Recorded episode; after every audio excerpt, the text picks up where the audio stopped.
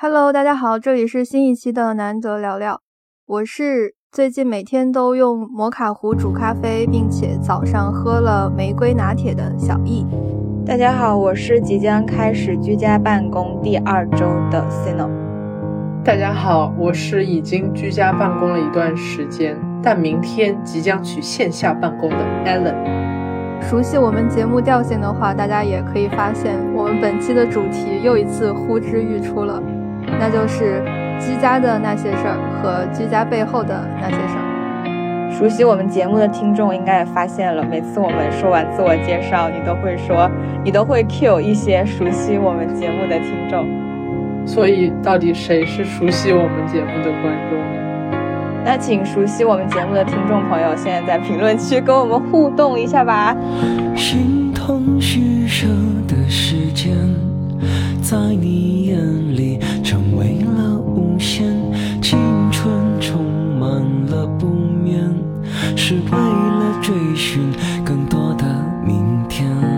此处就想插播一条，前几天我们收到一条评论，说我们是他最喜欢的播客节目。就是我们三个都觉得特别的感动，感动到有点无以言表。反正我是这样的，可能我们还是多少有点受到最喜欢或者最爱这样的形容词的最高级的一种啊，这好像不是形容词，反正就是最高级的一种渲染而感到非常感动。但是平时。我们也会经常交流，说有一些听众朋友们跟我们留言说有被我们治愈到，或者是也很愿意去听我们这样的一些闲聊的节目，让他觉得很舒服、很舒适，这些都是让我们非常感动和开心的。确实，其实就我个人而言，你让我说一个我最喜欢的播客节目。我都要思考很久，其实我自己都说不出。所以，如果有人可以说我们的节目是他最喜欢的，那我觉得真的非常感动。所以，就感谢我们被听见，也感谢你愿意去听。然后，我们就回归正题。为什么我们这次想聊居家那些事儿？其实有一个很现实的原因，就是我们三个目前都是处于居家的状态。所以原定的另一个话题呢，可能就下次再聊，我们就不要说是什么，下次我们就随便聊。那有请提出第一个问题的人来问出他的第一个问题。好的，那个人就是我。其实我最想问的就是，针对于居家办公而言啊，有哪些方面你们是觉得，比如说居家办公给你们的生活啊，或者是心理带来了一定的便利？或者是你们觉得啊很喜欢这个方面，而有哪些是你们觉得自己没那么喜欢，然后又觉得很不方便的一些地方，也就是居家办公的爱与恨。我来先说吧，我觉得居家办公这个词或者说这个行为，其实还是围绕着办公这件事情在展开。对我来说的爱与恨，也就是一体两面的吧。我会觉得居家之后。办公和生活之间相互融合了，就是我的工作时间变得更有生活感。我可以随意的站起来去打开冰箱喝杯咖啡，或者是做一些我自己平时在纯粹的生活的状态里面才会去做的一些事情。但与此同时，这种相互的融合和界限变得模糊，也让我的办公时间变得无限的拉长。有跟同事去讨论，我们都有说到。为什么居家之后这个班就是下不了了呢？就是你找不到一个明确的界限去分隔自己的工作时间和居家生活的时间，至少可能对于我们来说是这个样子的。这个行业或者是我身边的这群人在面对一些比较繁琐或者你永远没有办法完全做完的工作的时候，这个界限就变得越来越模糊了。这可能对我来说是我想说的爱与恨吧。但我觉得你这个爱好像表达的不是那么的明显，没有那么的明显，是因为其实它就像你对于日常生活的那种态度，你没有办法说我对自己的日常生活有多么多么的爱，但是你身处其中其实是舒服、柔软、展开的，是那样的一种其实还挺舒服的状态。但是你要说我真的有多么爱，就是希望居家办公的这个时间能无限延长下去，其实我真的没有。就是我希望能尽快回到公司去办公，虽然我觉得这样的生活感很舒适，但是我真的想下班，就是这种感觉。明白了，不知道你们呢？就是你们会有这种类似的感觉吗？前两天跟另一个朋友聊的时候，就也说到，虽然居家办公看起来好像时间和空间更自由一些，但其实它没有明确的上下班的时间界限。不是说，比如说我早上几点到公司打卡，然后下午打完卡我就可以走了，就好像只要有事情来了，你就必须要去处理它。所以它其实一方面就像你说的那样，另一方面就是它给你自己心里带来的那种界限感也会变得很模糊。如果是对自己的生活和工作没有一个特别明确的规划和安排的人，就很可能会陷入到一种稍微有一点摸不清楚的那种感觉里。我觉得是这样啊，所以就是需要一段摸索的时间。就我个人而言的话，可能是一些德国和中国对于工作这件事情的差异，因为我觉得我老板跑得比我还快，就是他 下班下的比我还早，然后就是导致如果我有一项工作没做完，而我在这项工作当中有什么问题，但我找不到我老板的时候，我可能就要被迫下班。反正每天啊，用他的话说，就是你自己觉得你已经工作够八小时了，那你就可以啊下班了，就是也不一定需要一直坐在这里。而且，其实就我老板而言的话，他是那种可能他们都是这样的，就是会在平时的工作当中穿插一些，比如说看医生啊，或者一些其他的私人的时间，所以他们可能更倾向于一种弹性的工作。其实就我个人而言的话，生活和工作的界限还是比较明显的。但我对于居家办公的爱与恨，其实来自于在家里的时候，我的办公效率更高一些，不会有同事出现在我旁边，然后跟我聊天，或者就是说我们很久没见了，要时不时的起来打个招呼，然后啊进行一些寒暄，就只需要针对工作而进行一些沟通和交流。然后每次呃回到办公室的时候，都会觉得自己的工作效率好低，一天也做不了什么工作之类的。但这个可能也是 Cino 说的吧，一体两面，就是有人和人的互动，但是也许工作效率上就会差一些。我这一点反而跟你相反，可能本身之前在我的认知里，家这个地方它就是让我去休息放松的，所以说。让我去很严肃的工作，反而是需要适应的一个过程。比如说，我已经习惯了在书桌前做自己的事情，或者看书、听音乐什么的。忽然开始要把电脑架起来，然后去很严肃的处理一些事情，这个对我来说反而是一种很新奇的体验。所以我会比在工作场所要花更长的时间去进入工作状态。但是，一旦进入工作状态之后呢，整体就还好。但我也不知道这算不算是一种爱与恨哈。另外的话就是，就像刚才说的，我更倾向于这个地方就是干这个的，所以可能到了工作的地方就会自然而然的切换成上班的状态，然后现在就没有这种切换了。再加上在家嘛，就是一般也不会穿的特别严肃和正式，所以说就更有一种就是更容易倾向于那种休闲的状态。不过比较好的一点就是你可以自由的安排你的时间嘛，没有了通勤的那几个小时。看起来好像自由支配的时间也会变得更多，这样子可能这是一些小变化。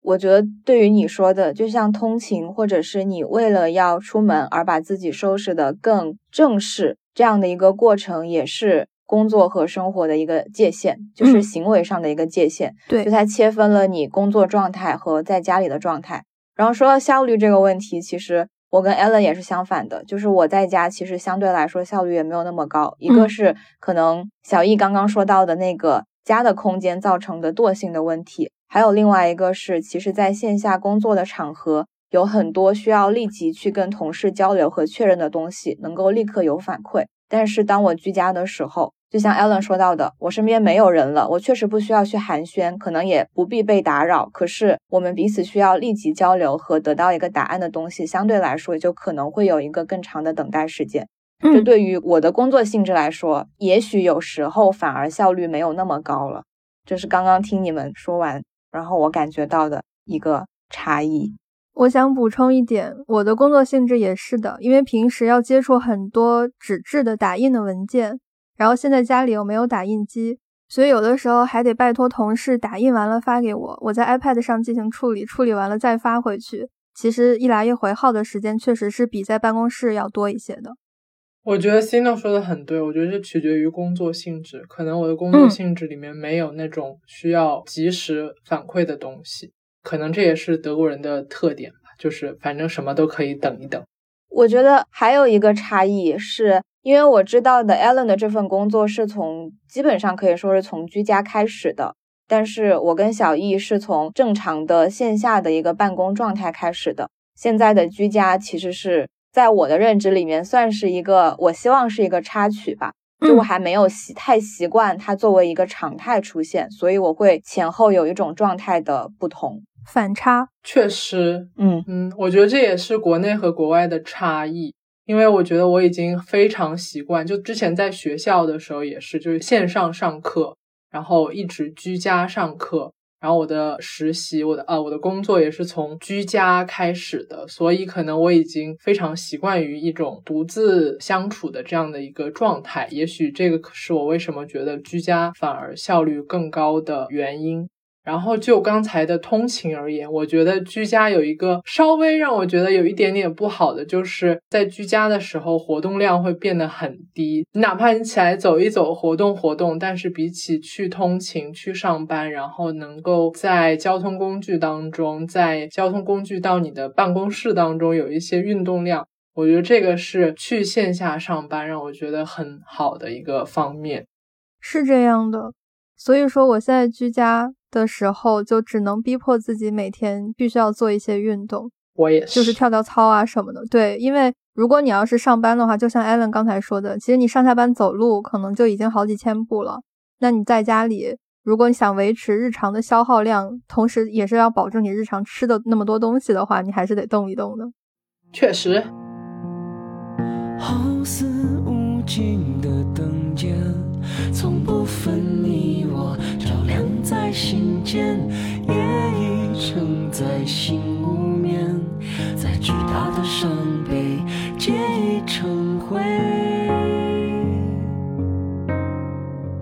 你们居家办公的时候，有什么一天当中一定要去做的一个什么事情吗？比如像我们的话，如果居家办公，每天会开一个早启动的会。我可能在线下上班的时候，我可能十点左右到公司都可以。但是现在居家办公之后，为了其实是统一的安排了，就是让大家有一个这个状态进入到工作，同时明确一下大家分散在各地，你今天要做的事情，昨天要做的事情，然后这个时间就是一定绝对会在固定的某一个点。就等于说，那个之前相对弹性的部分反而好像变少了。你们有这种居家期间的一些特别的一些安排吗？我们单位是没有的。如果你说特别的安排，那就是我自己的。比如说，我怎样开启我的早晨？你怎样开启你的早晨？正常上班的时候，就是会把面包从冷冻室里拿出来，放到空气炸锅烤好，带到单位去吃。然后现在就变成了。早上起来第一件事就是拿摩卡壶煮咖啡，煮完了之后都不一定吃面包，但是咖啡是一定要有的。这个是可能自己的一个小小的仪式感。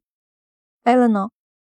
首先我也会每天喝咖啡，但是这个可能就是去上班，然后在家上班都是一样的。在居家上班的时候，会早上起来运动一下，洗一个澡，让觉得自己精神稍微好一些。呃，如果去上班，我就不会在上班之前运动。在居家办公的时候，会在吃早饭的时候进行啊比较短暂的阅读，这些就是我去上班的时候不会做的事情。听完你说的这个，我好像有一个想补充的关于自己的点，就是如果是正常去上班的话，下班之后就会有一个疲惫期，一般就是回家之后你就只想瘫在沙发上或者床上。但是在家办公就明显不会有这个状态，所以反而晚饭之后也会想着要不要运动一下，感觉精力的这个消耗度还是不太一样的。嗯，我变得更累了。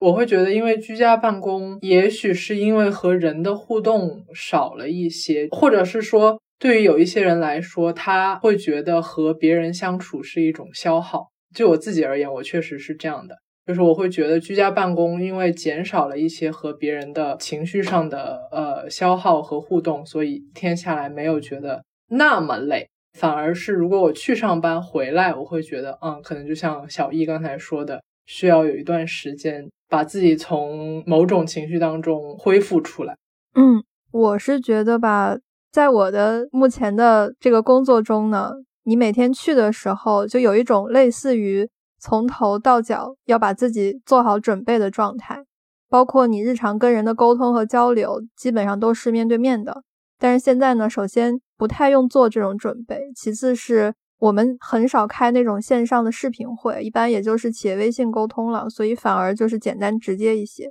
可能就是像艾伦说的，避免了更多的那种自己的消耗吧。我觉得虽然我也是属于那种跟别人相处会对我有情绪和精力消耗的人，但可能是因为我现在工作环境的原因，基本上人际关系对我来说非常简单舒适，就是工作就是工作而已，不需要有太多在心理上的准备。就是我的准备是对工作的准备，而不是对人跟人去打交道的准备。所以。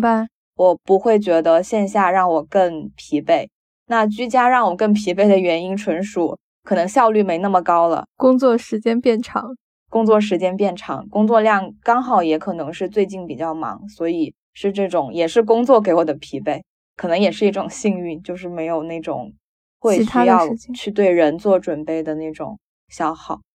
如果清醒是种罪。就把誓言带走，换承诺不会。如果你就是一切，如果我就是绝对，如果清醒是种罪，就让爱去蔓延，成全每个夜。好，那我们再来聊聊别的事情。居家办公这件事本身，它其实折射出背后的东西就是。毕竟是疫情期间嘛，很多东西都变成了一种新常态。那我们借着这个机会也来聊一聊疫情的一些影响。因为我发现我们的第二个问题是有没有担心过自己会成为一个病例？你们有过吗？那我肯定是有过呀。这个就是一天新增二十万的地方，你觉得会没有吗？所以，嗯，其实还是有的啦，就是会多少会觉得有点担心，尤其是去到人多的地方的时候，还是多少有点紧张吧。但可能因为自己也比较注意，不太会去到人多的地方，在一些卫生习惯上也可能受到疫情的影响，然后保持的也还 OK，所以目前还比较幸运。希望之后也可以继续苟住。球球，对我来说的话是。疫情刚开始，就是二零年上半年的时候，可能有过担心。虽然那个时候我待在家里，离疫情比较严重的地区还是比较远的。那我现在在上海，相对来说比那个时候离真正的疫情更近。但是那个时候担心的纯粹是大家同样面对一场全球性的这样的一件事情的时候的一种不确定，就觉得我会不会也有可能，嗯，不幸运的就怎么样了。但是现在，当我自己收到那种你可能是有跟确诊患者或者无症状患者曾经同处一个空间，就是你有可能有这样的危险这样的提示短信的时候，我反而会觉得那有就是有，没有就是没有，反而没有那么担心。那如果有的话，我现在其实改变不了什么，但是我会觉得我现在担心的其实不是这种类似于像是我改变不了的命运或者是已经发生的事情。就是我我我到底有没有患病？但我担心的其实是一些政策上的或者是管理上的一些对个体性的忽视。比如我最担心的其实是对宠物的无害化处理。那我自己到底有没有可能成为一个病例？那我尽可能的去做防护了，然后该做的也做了。那我改变不了的事情改变不了，反而没有那种担心。担心的可能是一些人为上的一些一些事情吧。嗯。我的心态其实跟新到你描述的你前半部分很像，就是一开始的时候，可能因为大家对这个情况也并没有很了解嘛，所以说可能多多少少是会有担心的。但是现在我们也已经跟他共存了好几年了，感觉大家也逐渐适应了这种生活方式和节奏。所以说，我现在的心态就是，我每天就做好自己该做的事情，也做好防护。但是如果中招了，那这个事情就不是我能够控制的，我只能够把我自己所有该注意的事情都做好，其他的就交给你刚才说的类似命运这样的东西。至于你刚才说到的宠物的这个问题，虽然没有宠物，但我也会觉得，就是像你说到的这些人为的东西。因为一旦涉及到他人，这个东西是我们自己控制不了的，它就充满着各种各样的不确定性。嗯，确实，我觉得我们两个说到的这种，其实我们还是多少有一点担心的，但是可能担心的不是说这个事情对我们自己的身体或者个体可能会有的一些伤害，而是如果自己成为了一个病例之后，会怎样的被对待。我觉得有很大一部分是这样的。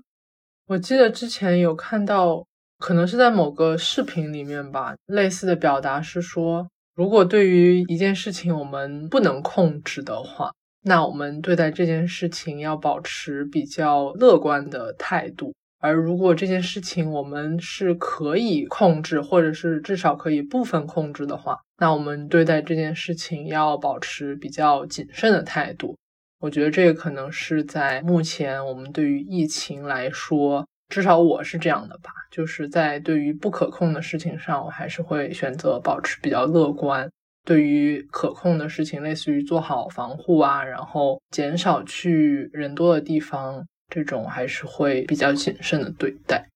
我觉得艾伦刚才说的这个，其实不只是面对目前我们讨论的这一件事儿，它是可以推到其他的各种各样的事儿的。最近这段时间正好在豆瓣上经常逛内在力量研究中心这个小组，它就会让你去关注你自身的一些东西，因为当你厘清了你控制得了什么东西，你能对什么东西造成影响，什么东西你是控制不了的，是取决于别人的。当你把这些课题分清之后，自己的内心就更不容易出现巨大的波动，或者说遇到了问题，你反而能够及时的去调节自己的心态。在心里没有出现问题的情况下去面对这些问题。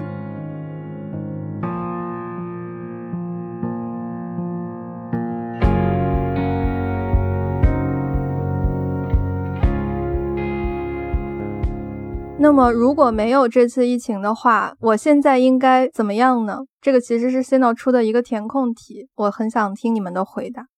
既然是 Cino 出的，那就 Cino 先回答。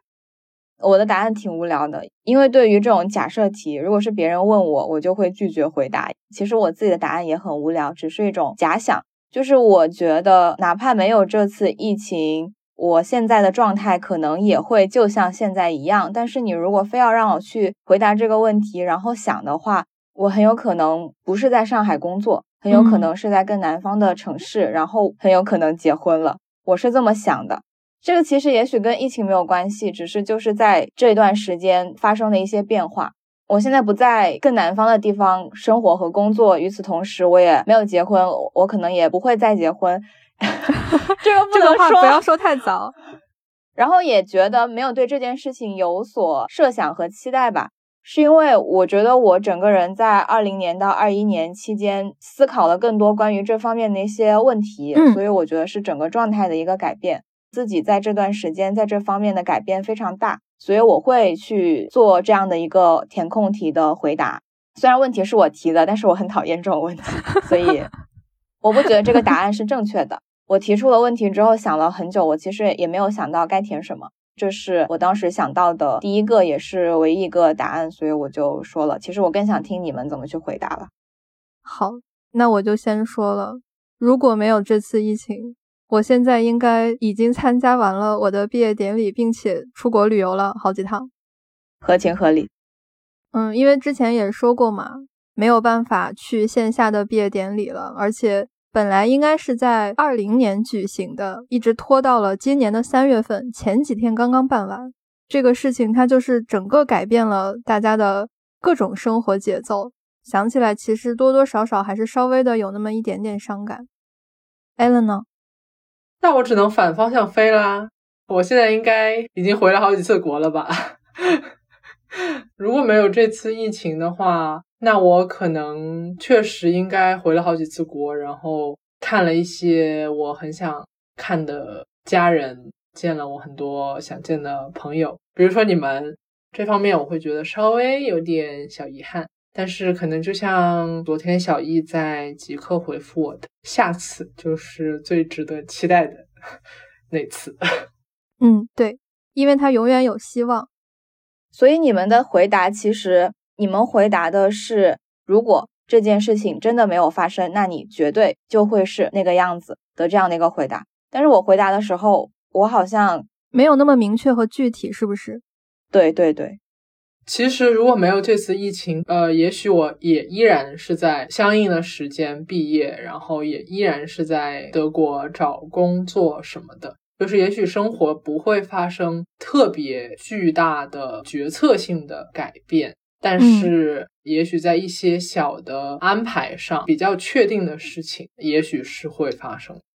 刚才听完新导说的，我在想。有没有可能，Allen 和我能够说出一个比较明确的答案？就是因为这个事情在我们心里，它就是我们特别想完成的，所以因为没有完成，会带来一些多多少少遗憾的感觉。但是对你来说，可能你没有那么遗憾，所以你在看到这个问题的时候，就没有一下子想到一个很明确的答案。其实是我们之前在说我们这期会聊到什么的时候。就是其实有一个话题是疫情改变的和疫情没有改变的。我的答案其实跟 Alan 刚刚说的有点类似，就是它对于我整个的人生节奏其实没有太大的一个改变。嗯，就我每一个阶段性的节点还是按照基本上预设的发生了，只是在每个节点的时候具体怎么发生和我所处其中的状态会有些不一样。所以可不可以说你是把眼光放到你整个的这个长远一点的 pace 上面的？就整个长远上的节奏，Allen 和我刚才好像更偏向于看重近几年的一些具体的细节，也许可以这么说吧。但其实我更认可的是你刚才说的，像你说的毕业典礼和我说的回国，是我们内心非常渴望的事情。它反映了我们对这件事情的期待和我们对这件事情的一种内心的执着。对，而且这份执着就是来自于它没有完成。所以你会一直把它放在心里。借着这个话题，我们就来聊一聊，在这次疫情之前，如果现在去回想的话，最怀念的是哪一种常态？嗯，我觉得我比较怀念的是。不是怀念可以随时出行这件事情本身，而是怀念在出行的时候不需要担心可能存在的危险，就是比如说可能存在感染的危险，就是在心理的层面上不需要担心很多事情，只需要期待这次旅行本身就可以了。当然不是说现在不能旅行，不能有一些长途的出行，而是说在这种过程当中，我会有比较大的心理负担。我觉得如果没有疫情的话，就不存在这方面的心理负担。那种常态是我怀念的。嗯，我想接着说，因为刚才艾伦的这个话让我想到了两点。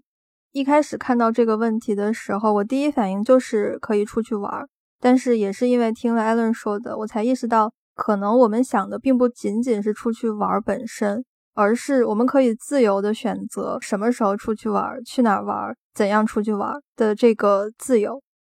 另一个小常态的话，是我特别怀念没有人在大街上需要戴口罩的样子，重点是需要戴口罩。但是现在好像已经早早的变成了一种习惯，尤其是对我这个特别喜欢进剧院的人来说。最近在经常刷到以前的那些音乐剧的视频的时候，就是会有一种恍如隔世的感觉。所以总结下来，如果说怀念哪种常态的话，一个是这个不戴口罩的样子，另一个就是所谓的选择的自由。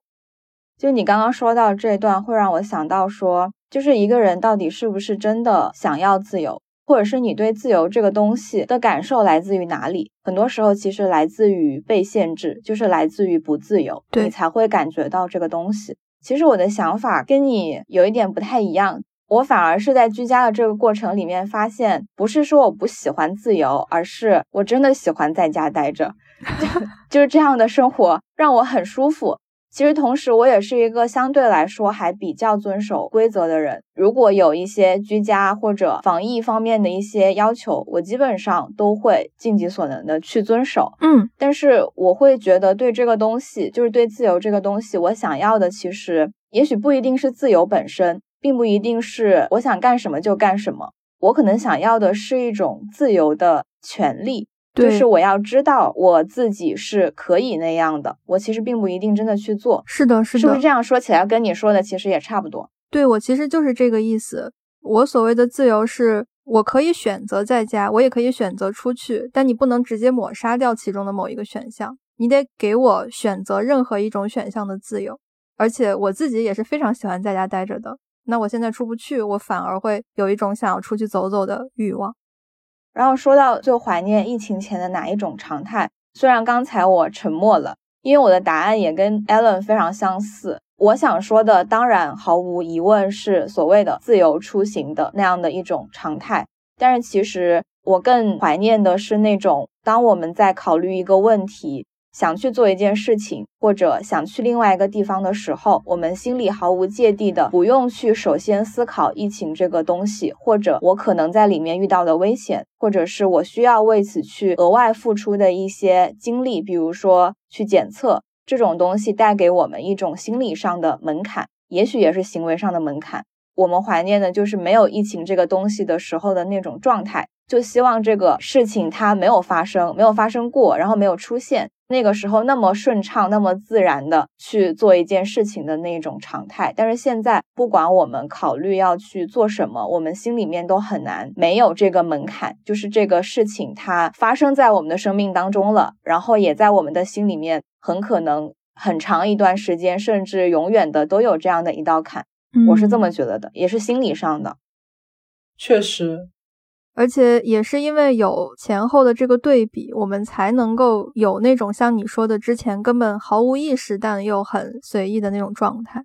对，疫情确实就是它额外出现在我们生活当中的一件事情，在我们没有意识到我们会被限制、会被约束的时候，我们认为那些事情其实就是理所当然的。然后我们在做一些事情的时候，我们不需要考虑，比如说做检测，然后做防护类似的事情。而现在我们要去思考这些事情的时候，它其实对我们的情绪也好，对我们的心理也好，是一种额外的消耗。这个会加重，比如说我们出行的心理负担，会加重我们出行费用、时间的负担。这些就是它额外多出在我们生命当中的一些事情，所以我会觉得更怀念以前那种理所当然的状态。哎呀，说到这儿好像稍微有一点点伤感来着。那我们就说点别的。疫情带来的变与不变，我们这个变呢，可以先理解为方便的变。你们觉得它有带来什么很方便的一些事情吗？让我找工作期间，基本上没有需要跨越城市的去线下面试，节约了很多时间、精力和金钱。这个其实也是我想说的，就是我当时找实习的时候，也没有说要去别的城市面试啊什么的，就完全线上。啊，另外的话就是，比如说搬家的时候，也不需要去现场看房，就可以用视频解决这种事情。这个确实还蛮方便的。如果一定要说它是一种方便的话，其他的，我觉得我我想说的是，我意识到了视频对于我们生活的方便之处。刚才说的看房是一方面，另一方面就是我会觉得现在因为有了视讯通话。然后我跟比如说家人、跟朋友的交流，可以通过线上的方式解决，而不需要就是说在没有这样的条件的允许下，我们要通过写信啊，或者是打电话的方式来进行沟通。也许对我来说吧，在心理上的一些压力会小了一些。我知道为什么我刚刚那么纠结了，就是说到这个便利的便的时候，因为我觉得它其实应该是视讯通话或者本身就已经存在的这种可能性带来的。嗯，疫情只是放大了这一点，但是我不愿意承认或者不愿意说这是疫情带来的便利，这些东西原本就存在，它本来就应该或者可以普及。只是到了这样的一个节点的时候，突然一切都那么快的线上化了。但是本来就可以，我并不想说这是疫情带来的便利。我觉得是我刚刚纠结的点，就是它更像是一个催化剂一样的东西，加速了这个进程。但是这进程本来就是存在的，而不是说是它直接带来的一些便利。其实我在想这个问题的时候，我也想，好像不能说它带来的是什么便利，但是它确实客观上有一些好处。但这个好处也像你刚才说的，它可能并不是疫情本身带来的，它是疫情让我们居家居家带来的，所以其实并不是疫情带来的好处。那我就来说说居家带来的好处。呃，我觉得还有一个我很喜欢的点，就是它极大的增加了我们的独处的时间。在这个独处的过程中，你如何去安排？你如何让自己不无聊？我觉得是一个挺大的一个功课。那如果你能够在这段时间里跟自己相处的很舒服的话，它有可能在你无意识中就给你的心灵带来了一些成长。从这个角度看，它好像是一件好事儿。为什么 Allen 在发呆？我刚才在想小易说的无聊这件事情。一方面，我意识到人和人线下的交流是多么的宝贵，是多么的真实。另一方面，我又在想，也许我也没有我想象的那么需要线下的交流。就是我在独处的时间当中，我在无聊的时间当中，自己给自己找一些事情做的时候，它也许也是对我的某种增益。它一定是某一种增益，因为如果真的觉得独处很无聊，或者是觉得待时间长了很烦躁的人，他其实是没有达到那种自洽的状态的。目前观察来看，咱们三个好像都是已经相对比较平静了。就是说，我们找到了自己的那个生活的平衡点，还有就是这么多时间如何跟自己相处的那个方式，那肯定就会达到一种比较舒服的状态。所以，其实比如说在疫情之前，或者有这么多的时间可以居家之前，你们是怎么去独处，或者怎么看待独处这件事情的呢？如果你要说这件事情是疫情之后发生的一些事情或者一些规定，让你去更多的跟自己相处的话，其实你的意思就是说，你跟之前的自己是有一个转变的，对吗？可以这么说吧。我在疫情期间的这个独处的状态，跟在留学的时候自己在宿舍里的状态基本上是一样的。除了这个时候的状态呢？如果没有这个疫情的话，我可能周末会约朋友一起出去吃吃喝喝、聊聊天啊、走走路啊什么的。反而，如果让我自己出门或者自己待在家的时间，肯定是比现在要少的。从这个角度上去看的话，我的独处时间是变多了，因为有点像在留学的时候，客观条件各方面的情况限制你要更多的去自己待着。那我有个问题。如果你现在不需要居家的话，其实你的首选还是你要出去玩，跟朋友散散步。只是说你现在有更多的时间可以去独处了之后，这也没有让你很难受，或者你在接受这样的状态和感受这样的状态，是这样吗？不如说这两种状态我都很喜欢，但是他们的侧重点不一样。就是你在跟朋友去相处的时候，你们之间有信息的互换、能量的互换，还有各种东西的互换。但是自己的时候，就是它是你自己的事情。如果是正常状态的话，比如说我可能这个周末跟朋友出去玩，然后下个周末自己在家待着。但是现在的选项就只有我自己在家待着了，就还是有点不一样的。但是我觉得这个问题基于的是，你觉得和别人相处，它给你的是一种能量的增加，还是能量的消耗？我觉得以前和现在的我都会觉得和别人相处多少有一点点能量的消耗。所以以前和现在，其实独处很多时候都是我主动选择的一件事情。但是疫情来了之后，我会开始思考说，独处对于我来说和对于很多其他人来说，它的意义到底是什么？这个是啊，我在疫情当中对于独处这件事情的一些思考吧。明白。刚才你说到可能跟别人相处消耗能量的这个事情。反正我个人的经验是，我跟少数的几个特别好的朋友在相处的时候，明显感觉自己是在充电的，就是他们就像我的充电宝。但是在很多其他的社交场合，确实可能是耗电的状态多一些。所以说，在周末选择出去玩的时候，也会寻求一个平衡。比如说，我今天可能去消耗了我的情绪，那我明天要么就自己在家去恢复，要么就找一个我的充电宝，大概是这个样子。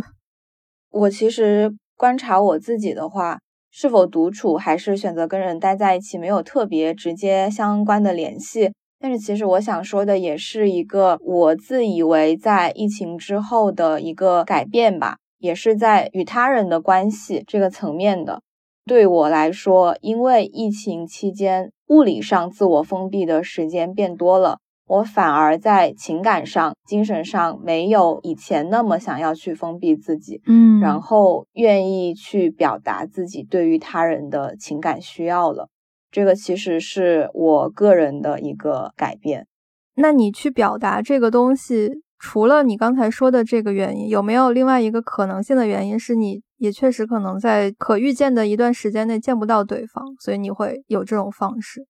是的，是的，是有可能的。因为我其实就是那种，比如说我们每天都要见，我能够呃想象到明天见到你的情景，那我今天可能就不会对你表达太多更亲密的或者更彼此需要的一些东西，嗯因为我会觉得那好像不够日常。在一个正常的每天需要见面的朋友关系之间，可能会有一点嗯不好意思。但是其实这也是跟疫情有关的，疫情让跟很多人的见面变得没有那么容易，这个距离让一切变得更安全和安稳，我才反而更愿意去表达这样的情感需要。然后又基于我可能慢慢去表达了之后，发现这样是好的，这样是让彼此能够更亲密和亲近的。那也许以后我们能够每天都见，能够更顺利见面的时候，我也愿意去这样表达了。那我觉得是一件好事吧，希望是吧？一定是好事的，因为我记得你在上一期的时候有说到，其实你是更喜欢线上沟通，而不是面对面的讲话。这个好像也是我的一个改变。现在我没有觉得跟一个人在线下见面有那么让我需要做层层叠叠的心理准备了。我不知道跟你们一样不一样，就是我以前真的觉得那能不要见就尽量别见吧。那我现在觉得，可能跟一个甚至没那么熟的朋友约出去见面，喝杯咖啡、喝个酒、吃个饭、散个步，这种线下的交流反而变得对我来说重要了。也可能是因为以前我真的觉得不要不要不要不要，最好不要，那我现在就觉得我可以去接受这件事情了，然后其实也做了一些这方面的尝试吧。还是因为它变得难得了。其实 Cino 刚才说他愿意表达一些情感的时候，我还觉得蛮有启发的。也许我们在表达情感的时候，可能更多的时候是从自己的心理需求出发，就是，嗯、我想对你表达我现在的某种情感。但是，也许作为接受这种情感的人来说，他们也能感受到被需要，然后被重视。我觉得在这种时候，我会觉得特别的感动。所以你被需要了，对，就是被需要，然后觉得自己好像跟对方的呃联系更加紧密的时候，我会觉得嗯，真好。是这样的，还是因为我最近就是做这种自我探索比较多嘛，然后我发现有一个非常非常重要的东西，就是所谓的被看见。那我觉得像你们刚才说的这种被需要，它其实是被看见的更深一层的那种形式。我最近也在想这个问题，当然不是每一次我都能想得那么清楚，但是我有时候会去想，一个人对我的需要是对我这一个人的非常具体的、有热度的需要，还是一个工具性的需要？嗯我觉得这是很不一样的。当我能感觉到对方其实只是需要一个工具的时候，而我恰恰在那个时候可以作为一个这样的工具被使用，我就会觉得非常的厌恶。我不喜欢这样的被需要。但有一些朋友或者有一些其他的人，让我感觉到的那种被需要是，也许我在此时此刻在此处这样的一种状态里面，对对方来说是不可替代的。我觉得那样的一种被需要是我更喜欢的吧。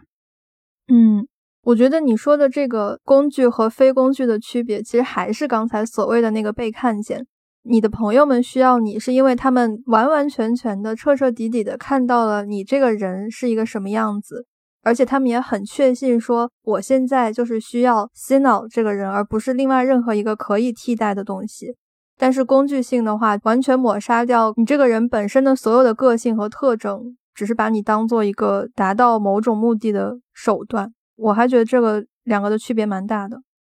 所以之前就经常会看到有一些人吐槽或者很反感，说自己变成了另外一个人的情绪的垃圾桶。也许你是不是只是做一个垃圾桶？你在那个状态当中所做的事情其实差不多。你可能在倾听一个人的抱怨，或者他的吐槽，或者他的近况。仅仅作为垃圾桶就是工具性的，但是非工具性的那种被需要，也许你也只是倾听，或者你也只是给他一些有来有往的一些回馈，但是那种感觉，我觉得应该是很不一样的。但我最近没有很实在的例子，因为感觉最近没有被当成垃圾桶，所以，所以我我其实想说的是，你们有没有这种类似的，就是你自己去区分的那种很很明显的那种不同的实例？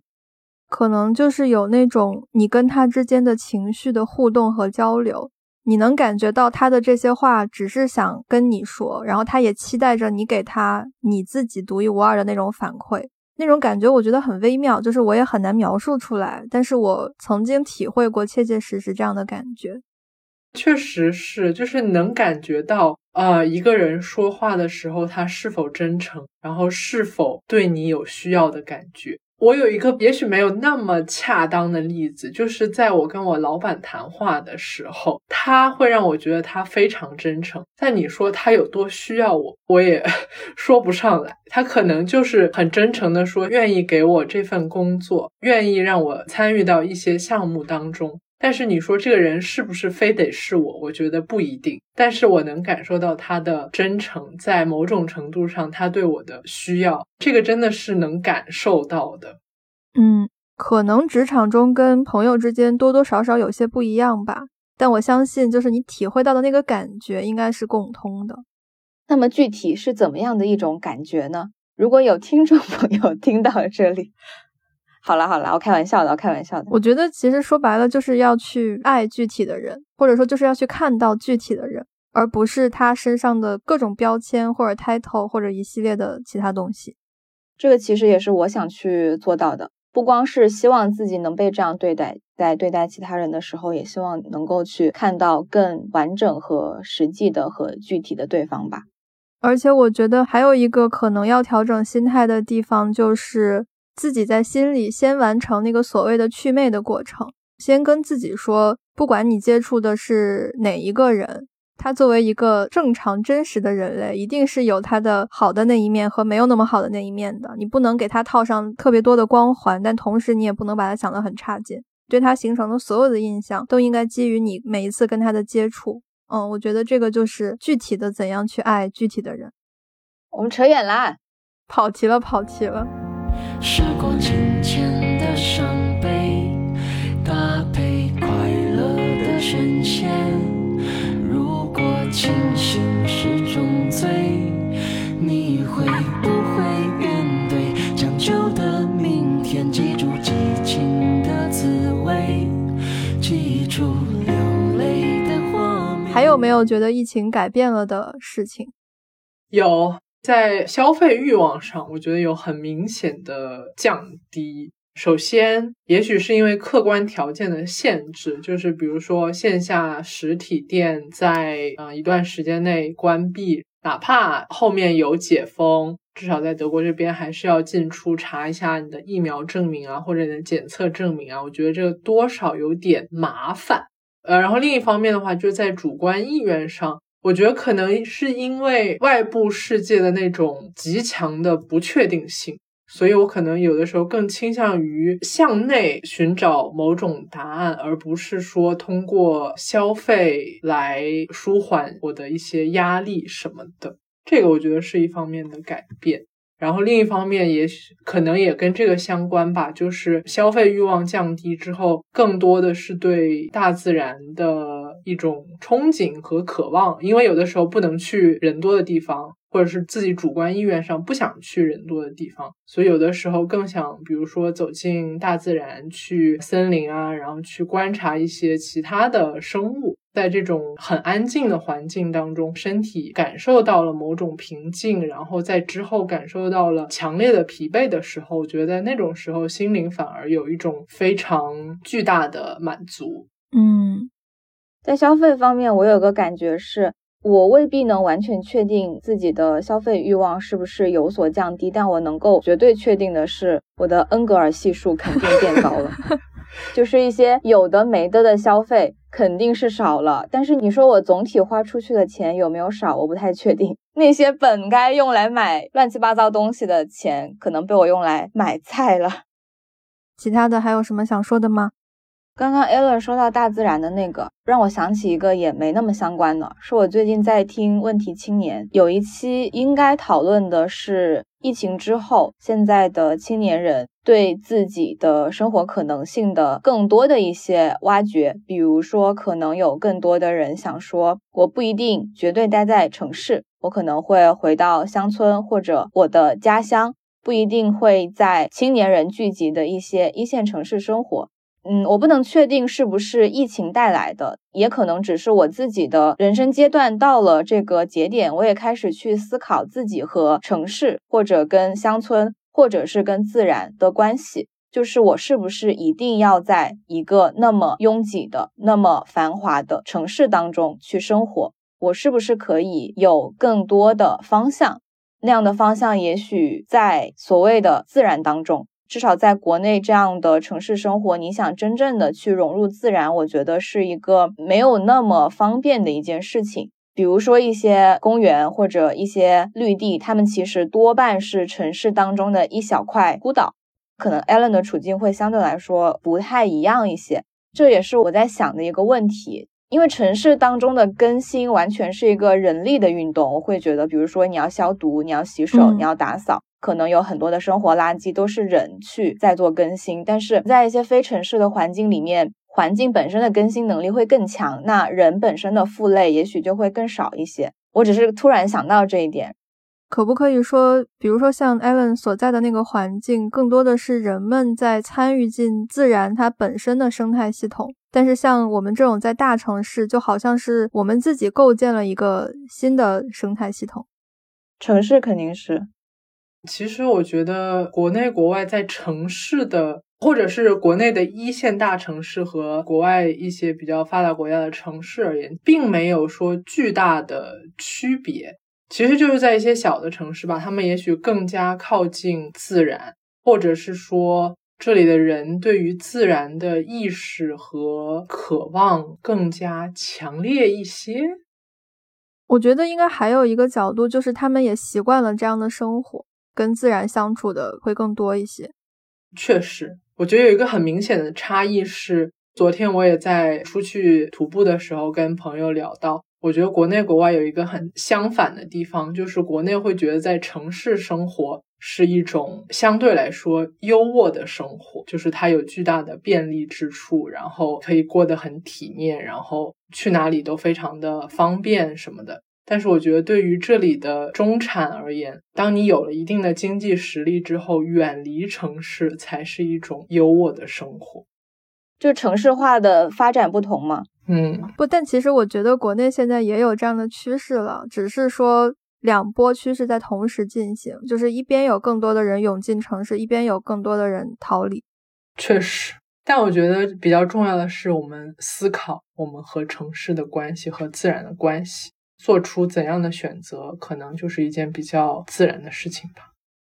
对，还是要去找到你更喜欢、更适应哪种生活方式。我怎么感觉我们最后聊着聊着就聊到可持续生活上了？我们不是经常这样吗？行吧。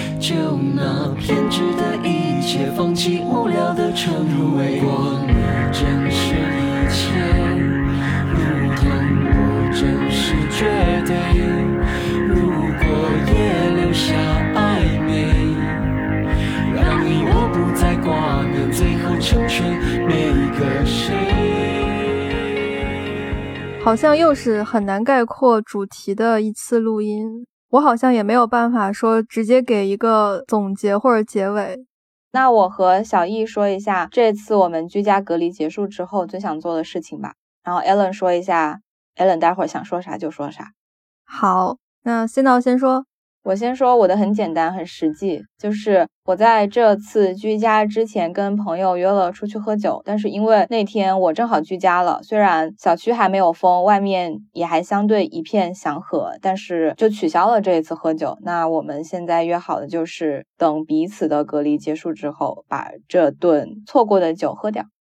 我最想做的事情跟你差不多，因为最近每天都只能吃家里做的饭嘛，包括自己做的东西，所以说解除隔离之后，最想做的就是出去大吃一顿。Allen，春天来了之后，我在法兰认识了一个新的朋友，然后我们每周都会在周末一起出去，至少走一次，一起吃吃饭。我下周肯定还会跟他一起去，比如说喝个咖啡，然后在河边散散步什么的。具体去哪里啊，也没有一个非常明确的决定。过完下周呢，我就要开始我的一个短暂的小假期，我就要回弗莱堡了，非常的期待这个事情。那我们就带着期待和憧憬结束新的一期吧，顺便祝大家春天快乐，春天快乐，祝大家身体健康，没有疾病，健健康康，平平安安，快快乐乐，早点睡觉。那就这样吧，拜拜，拜拜，拜拜。